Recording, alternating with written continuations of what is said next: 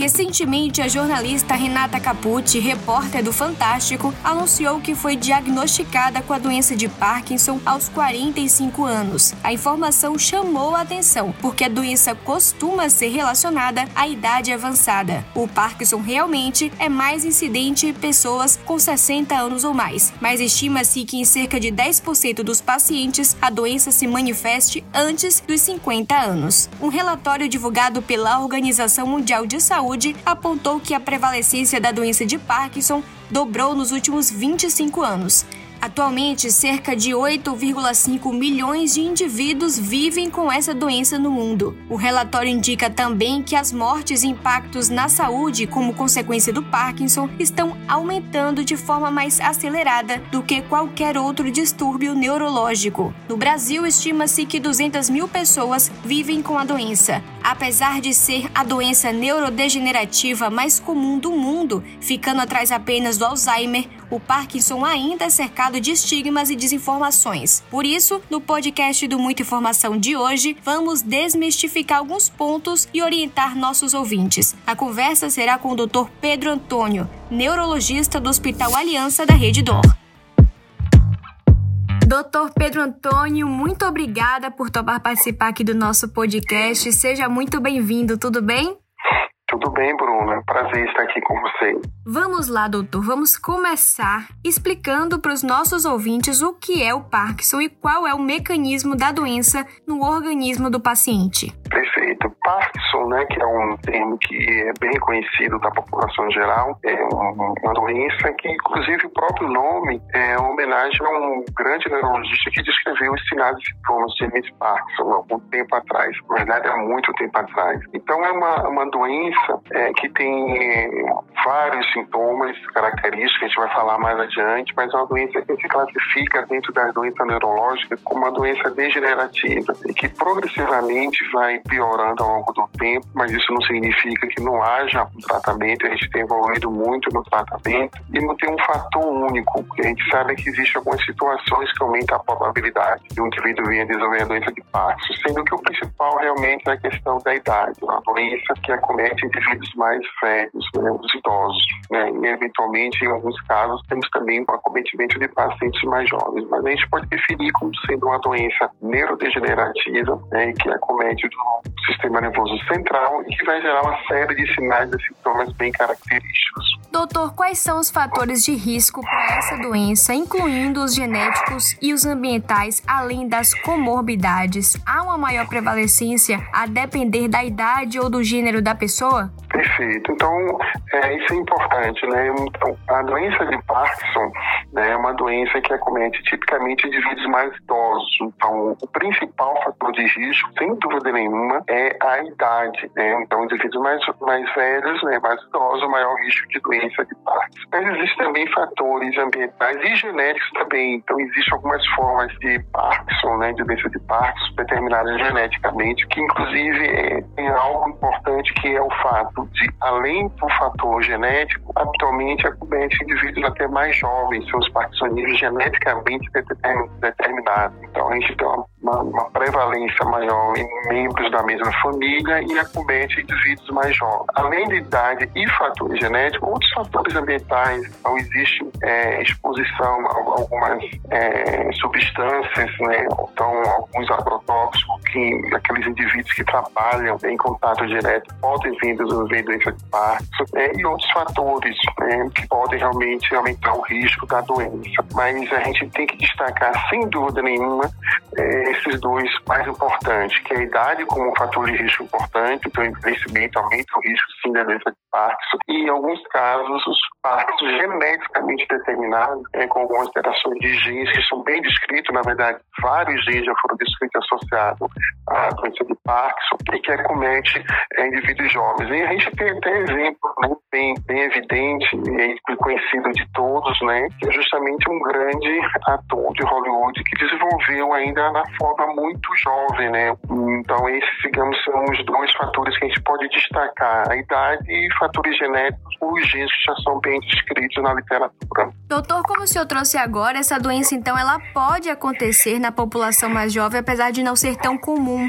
Quando é que a gente deve então ficar atento a essa doença? Quais são os sinais de que a gente tem que avaliar precocemente se há ou não a possibilidade do Parkinson? pode sim acometer indivíduos mais jovens, né? Então é importante que todos tenham essa informação. Vamos pensar que é, a doença de Parkinson é uma doença exclusiva do pacientes idosos, apesar de ser uma doença de maior prevalência em indivíduos idosos. Então, quando ficar atento? Então, eu diria que quando tem os sinais próprios da doença de Parkinson, que o principal é sem dúvida nenhuma tremor, a dificuldade de se movimentar, então geralmente lentidão dos movimentos, é, o indivíduo também tem uma dificuldade na marcha com a predisposição à queda, mas no indivíduo jovem é principalmente aquele que já tem um histórico, ou seja, tem alguém na família que tem doença de Parkinson e que tenha começado também mais jovem, principalmente antes de 60 anos de idade. Então isso fala a favor de que aquela família, aquele agrupamento familiar deve ter alguma alteração genética que predispôs a doença de Parkinson. Então nesses casos, o indivíduo que já tem uma história familiar de doença de Parkinson e que desenvolve esses sintomas, principalmente o tremor, que é o que mais chama atenção, ainda que não seja o único sinal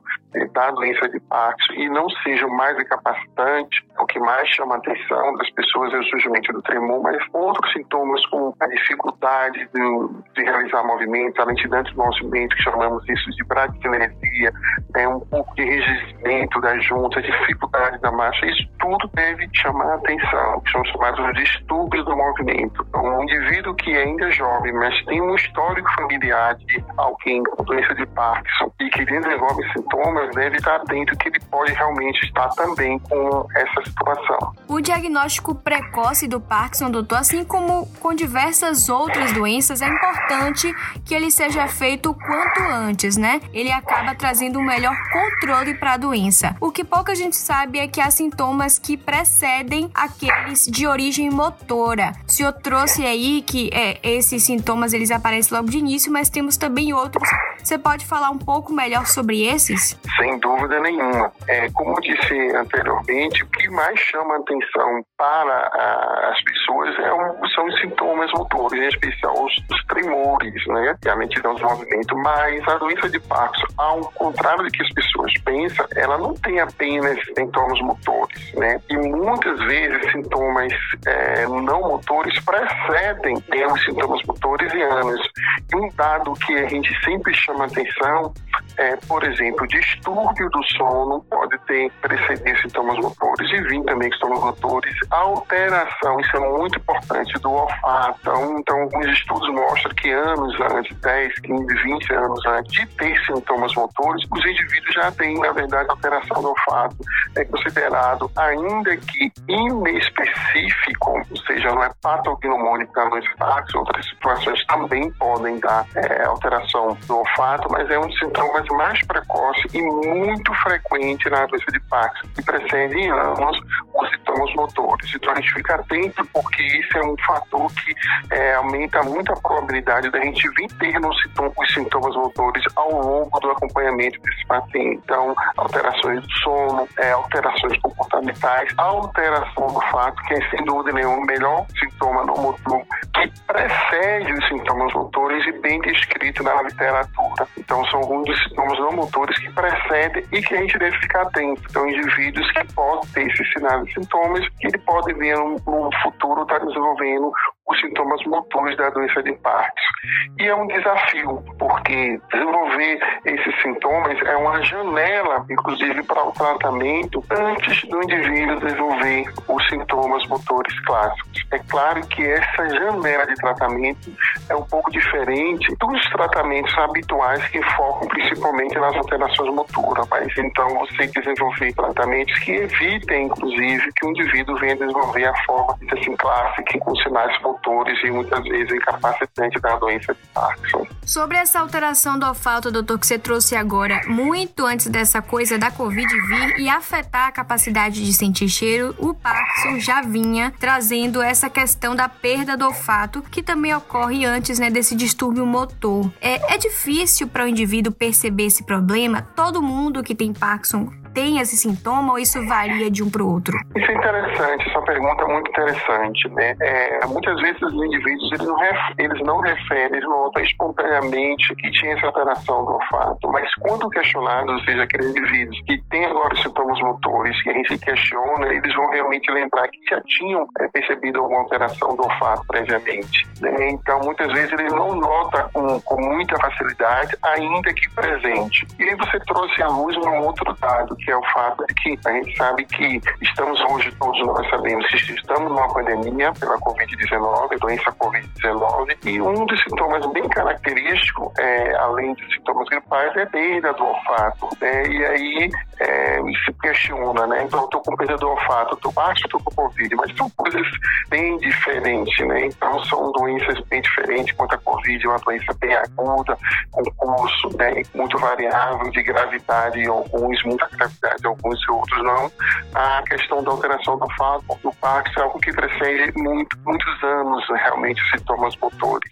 Então, é algo que tem que ficar atento é, e uma coisa até que se questiona, né? Então, a gente conhece, diria que muito sobre a Covid, fase aguda, que é o que a gente está vivendo agora. A gente não sabe, inclusive, a longo prazo, né? O pós-Covid a longo prazo, o que pode acontecer. Será que esses indivíduos que, por exemplo, hoje desenvolvem Covid, que têm alteração do olfato, será que ao longo prazo, é, aqueles principalmente que não se recuperam, poderão vir desenvolver sinais e sintomas da Parkinson? A gente não sabe, porque realmente é, essas alterações precedem muitos anos, como eu disse anteriormente. A gente tem aproximadamente três anos da Covid, né? A pandemia. Mas é algo que a gente tem que ficar atento, sim, e algo muito interessante para ter essa resposta, obviamente, a longo prazo, né? O olfato é o mais importante, tá? digamos, os sinais pré, os sintomas pré-motores da doença de Parkinson, né? Que precede muito tempo. E alguns vão referir espontaneamente, muitos não notam isso, só quando questionado é que realmente vão perceber que tinha essa alteração do olfato, porque é muitas vezes sutil e não tão marcado como é, por exemplo, um indivíduo que tem Covid que agudamente perde o olfato. Entendi, doutor. Voltando para a questão do sono, os distúrbios do sono também são comuns, né? Como o senhor trouxe para pessoas com Parkinson que podem desenvolver esse comportamento violento enquanto dormem. De que forma isso acontece? Por que acontece? É também comum esse sintoma? Pronto, então. Como disse, também os distúrbios do sono são é, manifestações que podem preceder sintomas motores né? são, e, e acompanha, não só precede, como acompanha o indivíduo que desenvolve sintomas motores, né? São as alterações do comportamento relacionado à fase do sono, é, que classicamente chamamos de sono REM. Então, é, é, aquele tipo de indivíduo, de manifestação, que o indivíduo apresenta realmente movimentos bruscos, é, com risco de quedas e se machucar, de ferir quem está ao lado, né? Porque ele, ele desenvolve uma alteração do comportamento é, durante o sono é, que põe em risco hetero e a agressividade, muitos movimentos violentos durante o sono, que põe em risco ele e as pessoas que estão ao lado. E esses sintomas podem, inclusive, é, preceder, como disse anteriormente, sintomas motores. Isso pode acontecer. Então, é ficar atento, porque distúrbio do comportamento do sono, especificamente, né, fazem, pode sim ser um sintoma precoce da doença de Parkinson. Ficar atento, porque tem tratamento para este tipo de alteração do sono, distúrbio do sono, e nos indivíduos que apresentam esse distúrbio, ficar atento acompanhando se ele ainda não tem sinais motores, se realmente é, ele vai desenvolver doença de Parkinson ou outras doenças, porque também tem esse detalhe. É, esse tipo de alteração do comportamento durante sono não é exclusivo da doença de Parkinson, mas de um grupo de doenças degenerativas, onde a doença de Parkinson, sem dúvida nenhuma, é a mais importante, a mais relevante, que nós devemos pensar sempre nessa possibilidade.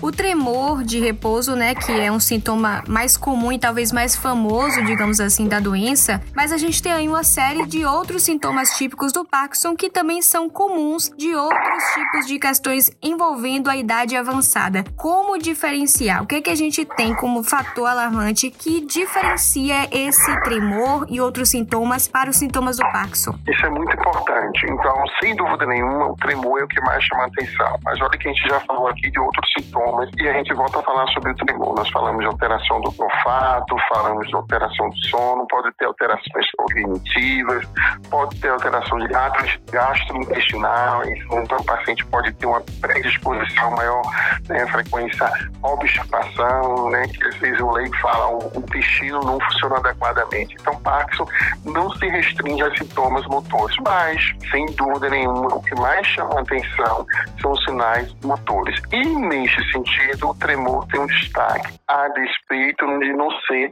apenas esse o sinal motor. A gente pode falar dos outros também, até porque ele não é o mais incapacitante, mas é o que mais chama atenção.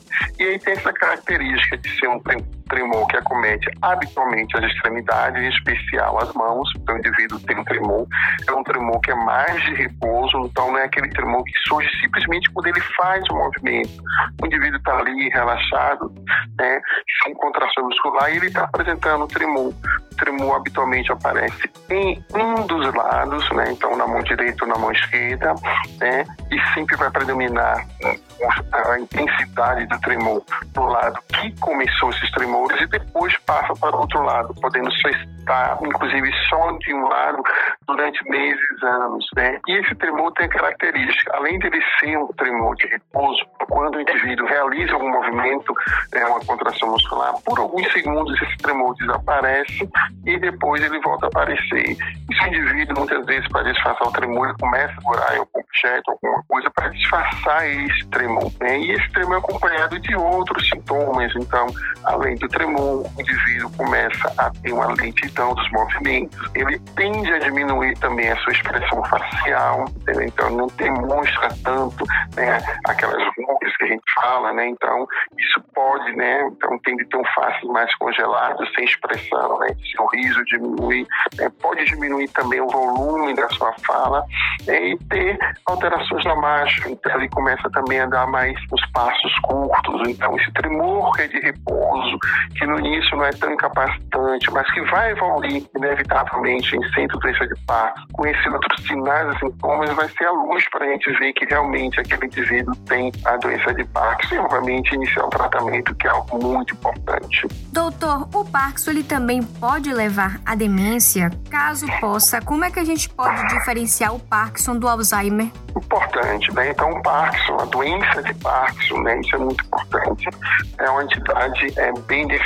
Agora, a gente tem que ficar atento porque existe uma série de outras doenças que podem ter sintomas semelhantes à doença de Parkinson, que não é doença de Parkinson. É, e aí a demência pode aparecer como dado importante né, nesses indivíduos que têm sintomas semelhantes à doença de Parkinson, que não é a doença de Parkinson. E aí a gente abre o leque para uma outra doença, que também é uma doença degenerativa, que é a doença de Alzheimer. Isso é muito importante. Então, esses sintomas que a gente referiu da doença de Parkinson, eles não estarão presentes na doença de Alzheimer. O que efetivamente vai acontecer é que o indivíduo com a doença de Alzheimer ele vai ter alteração cognitiva, sendo o principal sintoma a perda de memória e o comprometimento de outras funções cognitivas ao longo da evolução dessa doença, por ser uma doença também degenerativa. Mas o indivíduo com Parkinson, a doença de Parkinson propriamente dita, clássica, pode ter também perda de memória. O que vai ajudar a diferenciar? Primeiro é que a perda de memória na doença de Parkinson ela não será tão marcante quanto é na doença de Alzheimer né? E os sinais e sintomas motores, tipo tremor, a lentidão dos movimentos, né? que acontece muito no início da doença de Parkinson, não vai acontecer isso na doença de Alzheimer. Então, são duas doenças é, frequentes, né? doenças neurodegenerativas, que acometem indivíduos idosos, mas tem lá sua diferença. Então, uma tem sintomas motores e cognitivos, predominando sintomas cognitivos, e na outra, que é a doença de Alzheimer, sintomas cognitivos, em especial, comprometimento da memória, que vai acontecer desde o início e vai sempre ser muito marcante, estará presente na doença de Alzheimer. Então, do ponto de vista clínico, temos doenças com espectro de sintomas diferentes e que, obviamente, também tratamento e prognósticos diferentes. Então, as opções de tratamento para a doença de Parkinson vai caminhar para um grupo de medicamentos, né, de drogas específicas, e quando se trata de doença de Alzheimer, dá para outro grupo de doenças, de drogas, né, de fármacos bem específicos.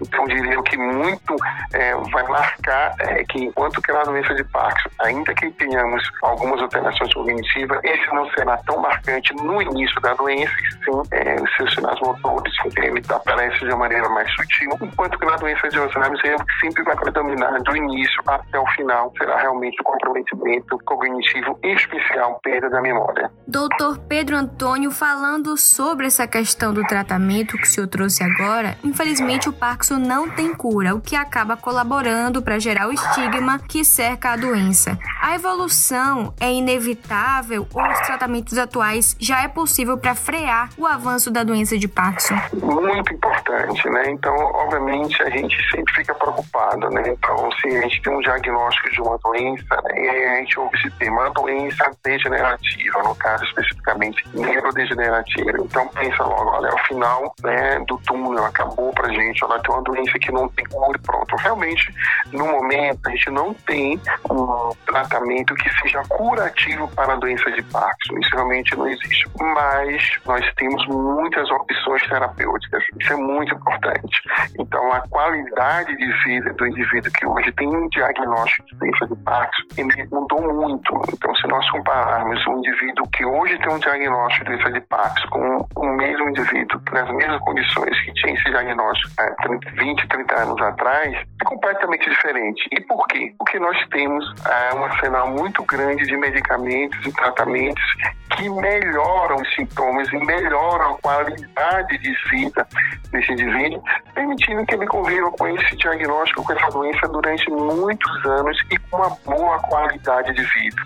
Isto é muito importante. Isso no que tange ao tratamento sintomático, que a gente costuma dizer da doença de Parkinson, de aliviar os sintomas tremores, da praxinesia, né, da lentidão que esses pacientes apresentam e, portanto, melhorando a qualidade de vida. E o tratamento vai variar muito conforme o estágio. Então, a gente tem um, as opções de tratamento para aqueles indivíduos que estão no início da doença, então a fase inicial, até aqueles que vão evoluindo ao longo de vários anos, hoje a gente pode dizer com tranquilidade até décadas, né, doença de Parkinson, que portanto avançam na intensidade dos seus sintomas e que a gente pode oferecer outras formas de tratamento, em alguns poucos casos até realmente tratamento cirúrgico, que vai estar reservado para um grupo pequeno de doentes. A grande maioria desses doentes realmente vão se, vai se beneficiar de tratamento clínico. Um pequeno percentual, a gente tem recursos até de terapia cirúrgica que também melhora esses pacientes. Doutor, uma das maiores esperanças hoje da medicina está na realização de uma cirurgia que é neurológica para a implantação de um dispositivo semelhante ao marcapasso cardíaco. Você pode explicar um pouquinho como funciona essa cirurgia, o que representa esse procedimento no tratamento do Parkinson?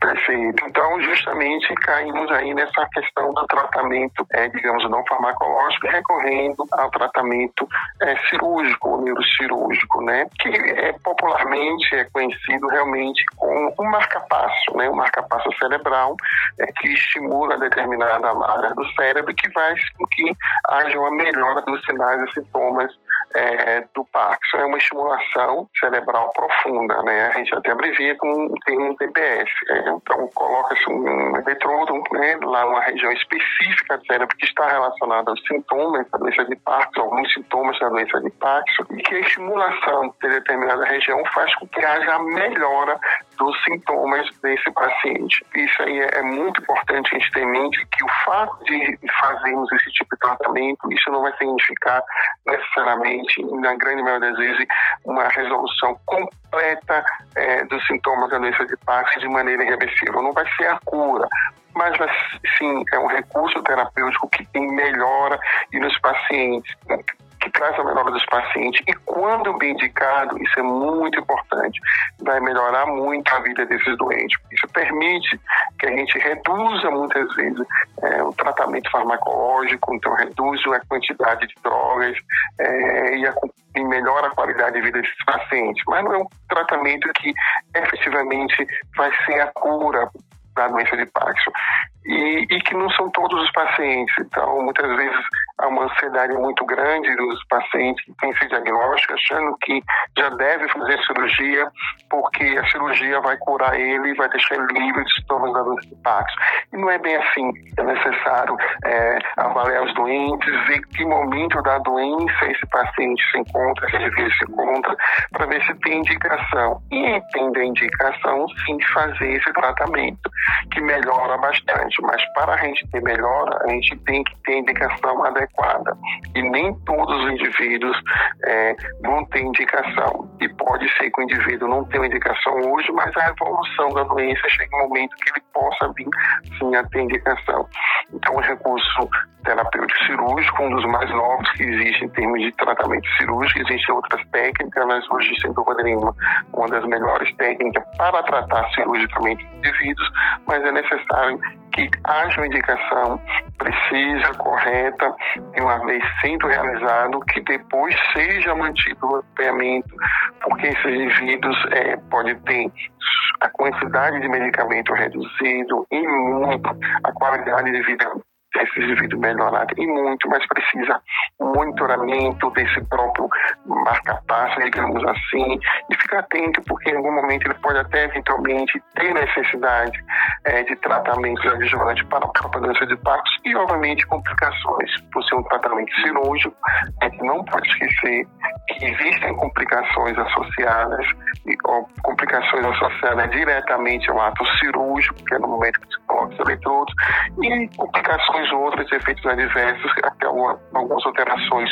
comportamentais, neurocognitivas, que podem surgir também com o tratamento cirúrgico e que precisa ser, digamos, gerenciado conduzido por um neurologista com experiência nessa área. É um tratamento, sim, muito bom, mas tem que ser indicado é, para o paciente que tem realmente, terá benefício do tratamento para evitar que tenha, obviamente, as complicações e sem nenhum benefício.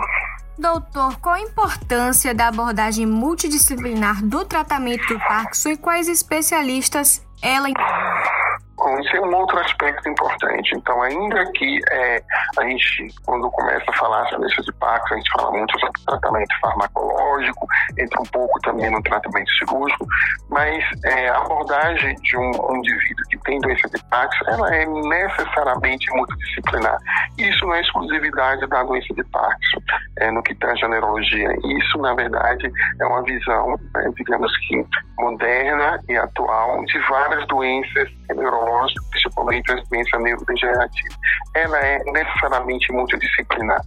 Então, é necessário e é importante a participação, sim, do médico, neurologista com formação e com experiência para dar um tratamento farmacológico adequado, mas outros profissionais, eles fazem parte sim, da equipe que vai tratar desses pacientes com doença de Parkinson. E quais são esses outros profissionais que podem e devem estar presentes na equipe que trata doença de Parkinson? Fisioterapia é, durante muito tempo foi negligenciada, sabe-se que não era algo importante na doença de Parkinson, mas ajuda muito os indivíduos com doença de Parkinson.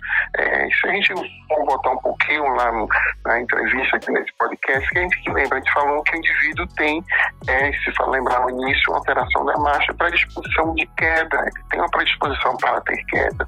Então você tem a abordagem de fisioterapia no sentido de prever o risco de queda e técnicas de fisioterapia para prevenir as complicações que podem, uma das complicações que pode acontecer, que é, por exemplo, queda, postura desse indivíduo. Então, postura mais flexora, então, adequar a postura, corrigir essa postura, o equilíbrio desse indivíduo. O indivíduo com doença de Parkinson ele tem alteração de equilíbrio, instabilidade, e é por isso mesmo que ele cai. Então, tem uma série de técnicas que a fisioterapia pode ajudar é, no sentido de melhorar. Além disso, terapia ocupacional e uma outra especialidade que é muito fundamental é a fonoaudiologia. Então, uma das complicações né, que a gente vai vendo ao longo curso da doença de Parkinson, também dificuldade que pode vir para a deglutição. Então, avaliação com a fono para prevenir aspirações, que quando o indivíduo engolir algum alimento, ao invés de ir para o estômago, pode ir para o pulmão. Então, é um, existe a necessidade do acompanhamento com fono para prevenir isso e também alterações da fala. O indivíduo ele tende a falar mais baixo, que é uma manifestação da doença de Parkinson.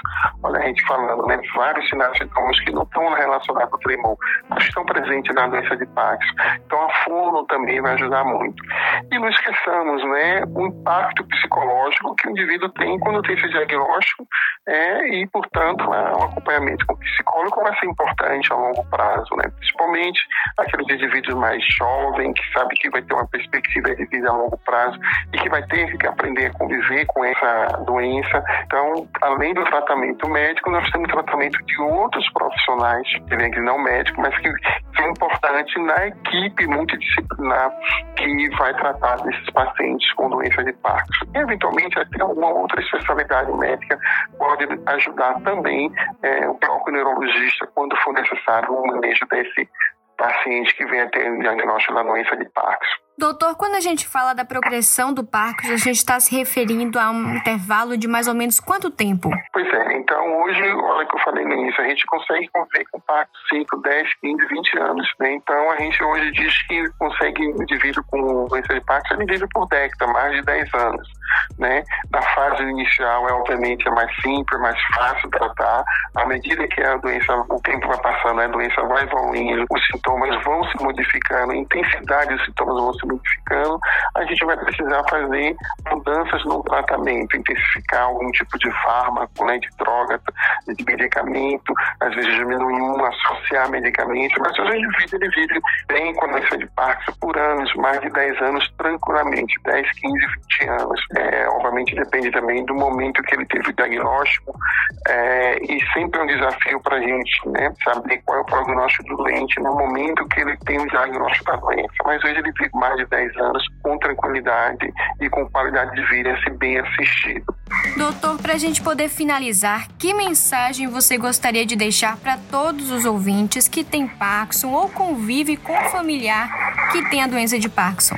Bom, importante primeiro que aqueles que, que já têm né, o diagnóstico, que, é, que façam seu acompanhamento com um neurologista, que saiba tratar essa doença, isso é muito importante. Seguir as orientações, então se ele já tem um diagnóstico, lembrar que o tratamento farmacológico é importante, mas o tratamento não farmacológico também é importante. E para aqueles que possam vir a ter o diagnóstico de Parkinson, não pensar que hoje, é, tendo o diagnóstico de doença de Parkinson, é, a, a vida acabou. Não, longe disso. Nós temos muito que oferecer em termos de tratamento farmacológico, não farmacológico, que melhora a qualidade de vida desses indivíduos, que dá uma sobrevivência para ele a longo prazo, com boa qualidade de vida. É, ele vai viver bem com essa doença e muito bem, desde que siga as orientações do seu neurologista, é, o seu médico passe. E para os cuidadores, aquelas pessoas que convivem com o indivíduo que tem um diagnóstico desse de Parkinson, é dar todo o suporte físico e psicológico que vai variar a necessidade desse tipo de suporte conforme o estágio da doença do indivíduo. Então,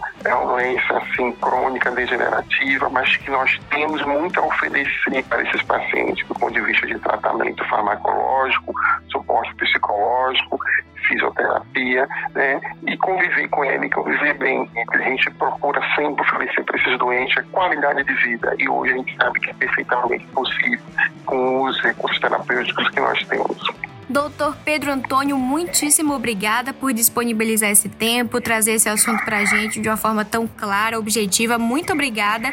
Seja sempre muito bem-vindo aqui ao nosso portal, tá bom? Eu que agradeço a oportunidade de estar passando um pouco de informações né, sobre essa doença que ainda é realmente, como você falou no início, né, estigmatizada, né? Então, não é o fim da vida ter doença de Parkinson, é possível conviver com ela e conviver bem, tendo qualidade de vida. Muito obrigado pela oportunidade.